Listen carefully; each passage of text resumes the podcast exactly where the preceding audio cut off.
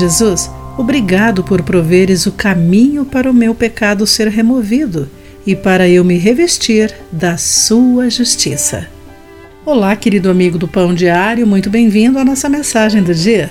Hoje vou ler o texto de Mike Whitmer com o título Quem você está vestindo? O time de basquete feminino argentino foi jogar usando uniformes errados.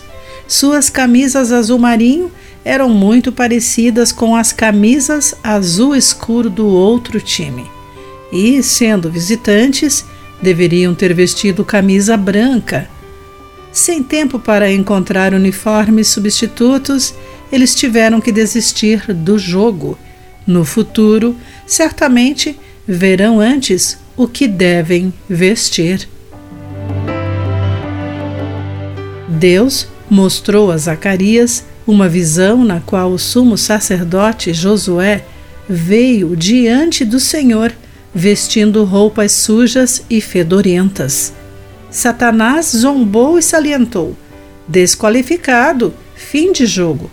Mas havia tempo para mudar. Deus repreendeu Satanás e disse a seu anjo para remover as roupas sujas de Josué e falou ao profeta: Veja, removi seus pecados e agora lhe dou roupas de festa. Zacarias capítulo 3, versículo 4.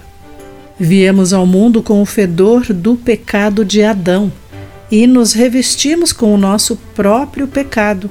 Se ficarmos com as roupas sujas, perderemos o jogo da vida.